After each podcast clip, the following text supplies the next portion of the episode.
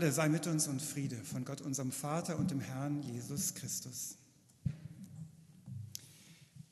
Was ist wirklich wichtig in unserem Leben, wenn es darauf ankommt, was zählt?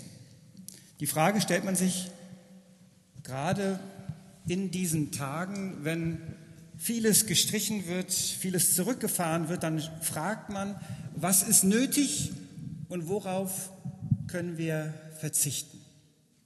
Wir verzichten heute darauf, dass wir uns in der Kirche treffen zum Gottesdienst. Nun kann man sagen, für manche klingt das nicht nach einem Verzicht.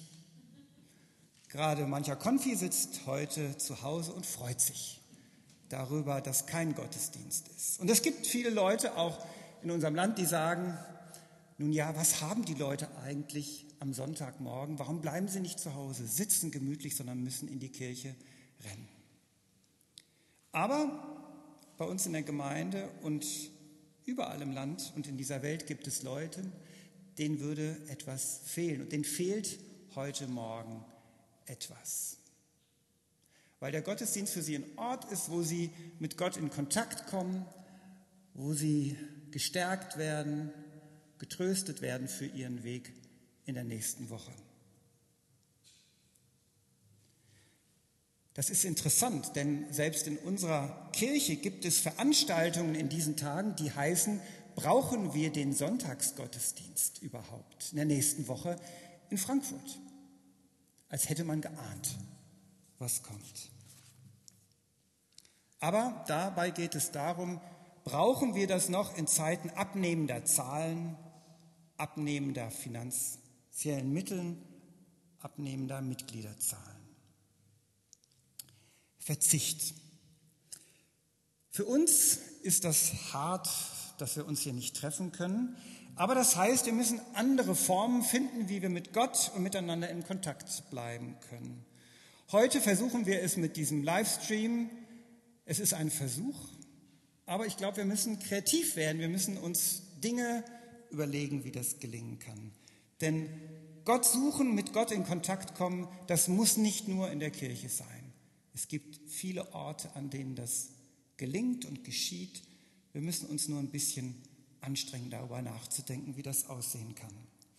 Was ist wirklich wichtig? Was ist notwendig?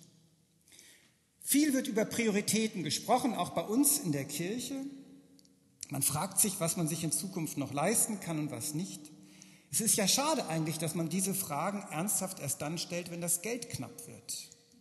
Man könnte es ja auch sonst immer wieder tun oder wenn ein Virus uns bedroht. Prioritäten. In der Politik gibt es Prioritäten, die diskutiert werden und man erwartet zu Recht von Politikern, dass sie schmerzhafte Entscheidungen treffen.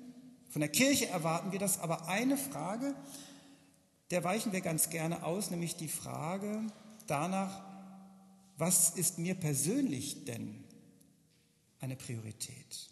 Was ist für mich persönlich denn wirklich wichtig, am wichtigsten? Ein erster Schritt zu dem Text, den wir gehört haben. Provokation. Jesus hat viel über Prioritäten gesprochen, und zwar in einer Art und Weise, die ziemlich erstaunlich ist.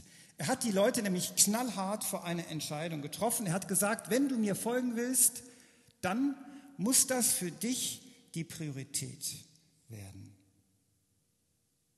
Dann geht es nicht anders, als dass du die Sache Gottes für dich zur Mitte erklärst, zum Ziel deines Lebens. Und andere Verpflichtungen rücken in den Hintergrund. Jesus hat offenbar keine Angst davor, die Leute zu verschrecken und auch abzuhalten. Er hat nicht geworben und gesagt, komm mit mir, ich biete wunderbare Wanderungen durchs galiläische Bergland an. Oder davon geschwärmt, wie wunderbar es ist, mit ihm tiefe Gespräche am Lagerfeuer zu führen. Im Gegenteil, er hat gesagt, es ist kein leichter Weg, wenn du mir folgst. Ich habe noch nicht mal einen Ort, wo ich zu Hause bin, heimatlos. Wir denken ja viel darüber nach, wie Kirche niedrigschwellige Angebote machen kann. Und es ist gut so, aber Jesus hängt die Schwelle ziemlich hoch. Und falls es den Leuten immer noch nicht klar ist, legt er nochmal nach. Im Evangelium haben wir gehört, dass einer darum bittet, erst einmal seinen Vater beerdigen zu dürfen. Jesus sagt, lass die Toten ihre Toten begraben. Ich hätte jetzt einen Schlussstrich gezogen. Ich hätte gesagt, Leute, das reicht. Wenn jemand so redet, dann kann der nicht im Namen Gottes sprechen. Und auch damals kann ich mir vorstellen, dass nicht wenige sich von Jesus abgewendet haben und gesagt haben, mit dem nicht.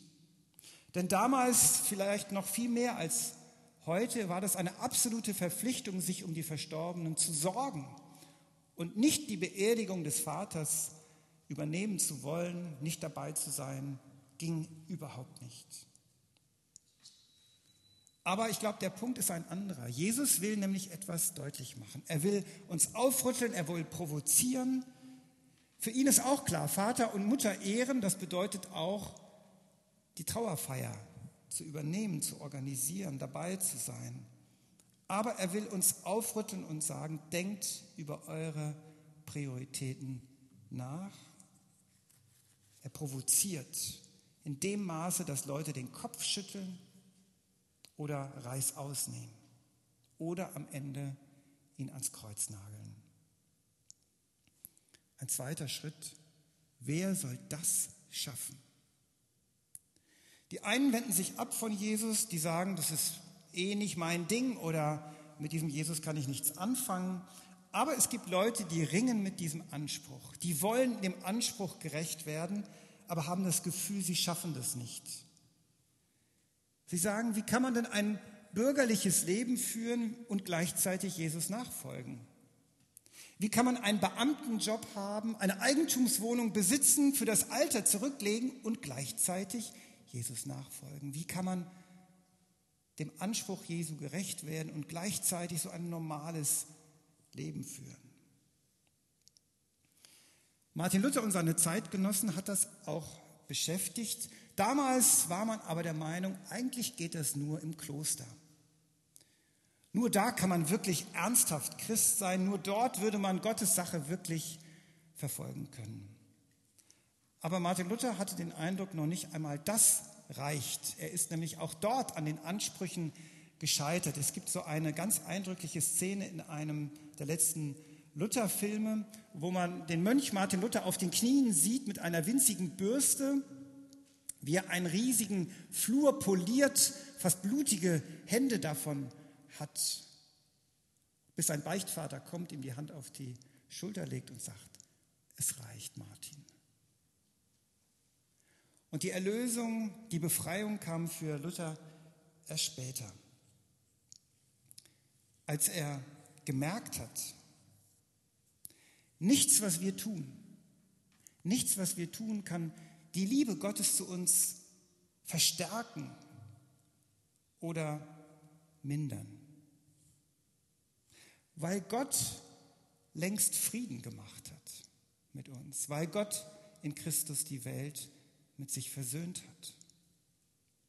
Und das hat ihn befreit, das hat ihn beflügelt. Und das andere, plötzlich hat er die Welt außerhalb des Klosters wahrgenommen als das, was es ist, Gottes Welt.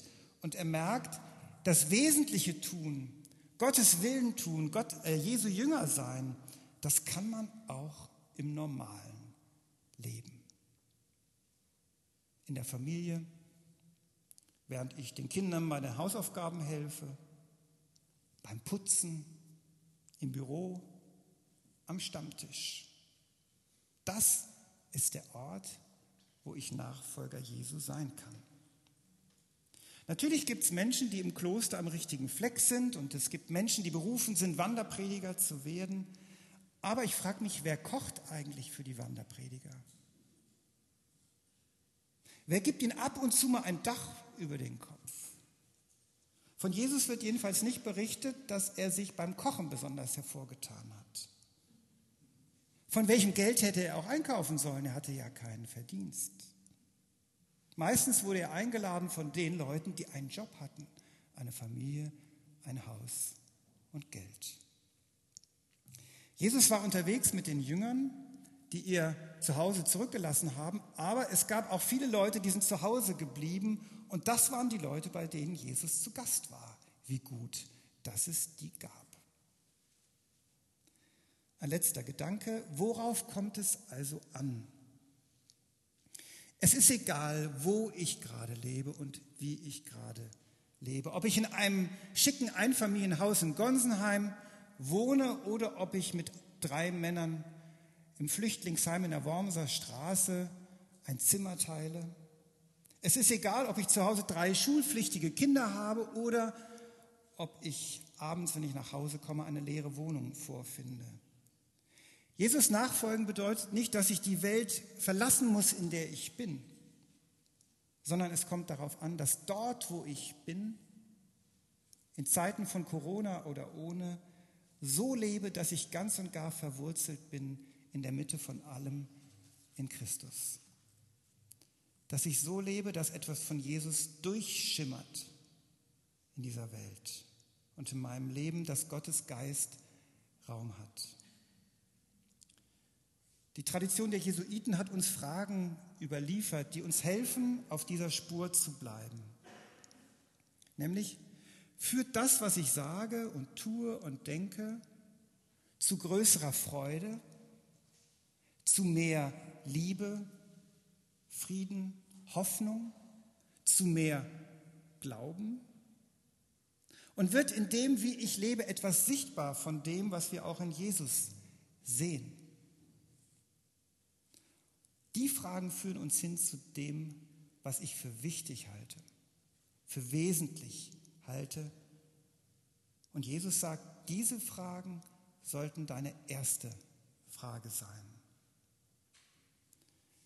Wenn ich mein ganzes bisheriges Leben zurücklasse und bei den Ärmsten der Armen lebe, dann ist das ein riesiger Schritt und ein großartiges Opfer. Es gibt aber Menschen, für die ist es ein ebenso großer Schritt und ein wahnsinnig großes Opfer, bei der Nachbarin, die ich kaum klingle, in diesen Tagen zu fragen und zu sagen, kann ich Ihnen helfen? Wie kann ich leben, dass mehr Frieden ist? Da ist mir ein Mensch richtig blöd gekommen, ich habe mich maßlos geärgert, doch ich gehe innerlich einen Schritt zurück, nehme ein bisschen Abstand und bete für diesen Menschen und sage, ach Herr, auch diesen Menschen hast du geschaffen, er ist dein geliebtes Geschöpf. Danke, dass ich im Umgang mit ihm lernen kann, was es heißt, dir nachzufolgen. Wie kann ich leben, dass mehr Glauben ist? Ich erzähle einem Menschen, warum mir das Vertrauen auf Gott in diesen Tagen Zuversicht gibt. Weil ich weiß, dass in allem, was geschieht, wir doch in Gottes Hand sind, dass wir gehalten sind mit allen Schwächen, mit allen Begrenzungen, aber auch mit allen Stärken, die wir haben. Und dass wir angesichts dieser Lage nicht verzweifeln müssen. Und wie kann ich leben, dass mehr Freude ist? Ich klingele eben dann doch bei dieser älteren Nachbarn, die ich bisher im Treppenhaus kaum gegrüßt habe und frage in ihr verdutztes Gesicht, gibt es etwas, was ich in diesen Tagen für sie tun kann? Und wenn ich diese Fragen stelle und wenn ich danach lebe, dann finde ich das ziemlich radikal und ziemlich schwer. Und da muss ich nicht Wanderprediger werden, da muss ich auch nicht ins Kloster gehen, um dem Anspruch Gottes zu genügen. Jesus gebraucht am Ende das Bild von einem Flug, ich bin kein Bauer, von daher kann ich nicht bestätigen, ob das Sinn macht, was er sagt, aber ich habe es gelesen, dass wenn man mit einem Flug Furchen zieht, dann macht es Sinn, nach vorne zu schauen, weil vielleicht ein Felsbrocken im Weg liegt oder weil die Tiere stolpern könnten. Wenn man nach hinten schaut, dann könnte es sehr uneben und sehr ungerade und krumm werden. Wir brauchen einen klaren Blick. Was ist wirklich wichtig? Wir brauchen einen Blick nach vorne, um gerade Furchen ziehen zu können, in denen dann auch etwas wachsen kann. Ich wünsche uns allen, dass bei all dem, was in diesen Tagen so uns beschäftigt, wir diese eine Frage in uns wachhalten. Wie können wir in dieser Zeit so leben, dass in uns und durch uns mehr Freude, mehr Zuversicht, mehr Glauben, mehr Frieden wachsen kann. Und ich bin ganz sicher, dass wenn wir diese Frage in den Mittelpunkt stellen, dann wird alles andere einen guten Platz finden. Und der Friede Gottes, der höher ist als all unsere Vernunft, bewahre unsere Herzen und Sinne in Christus Jesus.